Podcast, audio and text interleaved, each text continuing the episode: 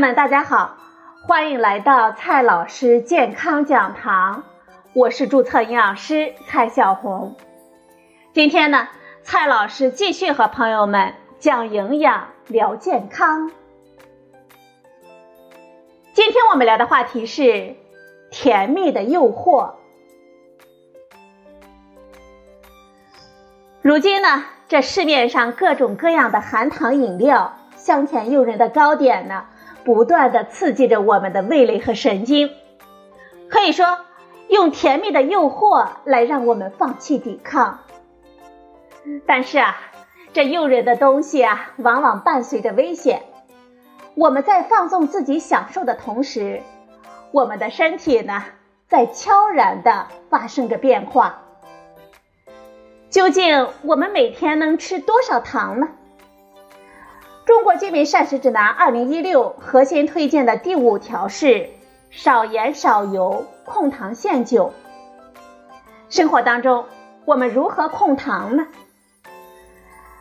中国居民膳食指南二零一六建议我们每人每日摄入添加糖的量不超过五十克，最好呢能够控制在二十五克以下。这添加糖又是什么呢？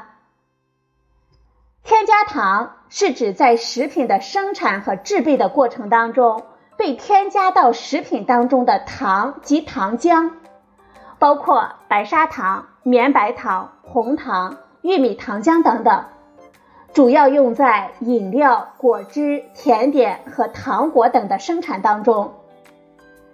这一说到饮料，我国人均总饮料的消费量呈逐年上升的趋势。二零零三年，我国消费量仅为每人每年十八千克，二零一三年呢就上升到每人每年一百一十千克，而且，二零一零到二零一三年中国居民营养与健康状况监测的结果显示，我国六到十七岁儿童青少年饮料的摄入达到了每天一次以及以上的比例为百分之十八点三。其中呢，碳酸饮料的摄入频率相对较高。这饮料的最显著的特点就是甜，多数饮料的含糖量在百分之八到百分之十一左右。如此算下来，一瓶五百毫升的饮料里面大约含糖四十克到五十五克。你可能会问，为什么我们如此痴迷于甜的食物里无法自拔呢？研究显示，甜能够使我们的大脑产生更多的五羟色胺。这五羟色胺呢，又被称之为血清素。它是一种能够使我们感到愉悦情绪的神经递质，它具有调节我们情绪的功能。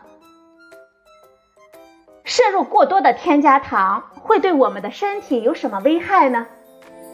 首先呢，第一个危害呢，就是容易龋齿。我们在吃完甜的食物之后，如果不及时清洁我们的口腔，或者是清洁不彻底，这糖分会长时间的停留在我们牙齿的表面，产生大量的酸性物质，滋生细菌，并且破坏我们的牙釉质。第二个危害，过多的添加糖呢，可以使我们超重，甚至是肥胖。我国轻体力活动水平，成人每日能量的需要量为一千八百千卡到两千两百五十千卡，我们一日三餐的食物轻松的摄入就能够满足。但是呢，一瓶五百毫升的含糖饮料就能够提供大约两百千卡的能量，这一部分能量呢，我们需要慢跑半小时才能够消耗掉。我们体重的增加。是因为长时间之内摄入的总能量大于我们消耗的总能量，而甜饮料、糕点呢，它容易使我们总能量摄入过多，这样呢，我们就一口一口的吃成了胖子。过多的添加糖带来的第三个风险呢，是容易增加糖尿病的风险。研究显示。过多的摄入含糖饮料可以增加二型糖尿病的发病风险。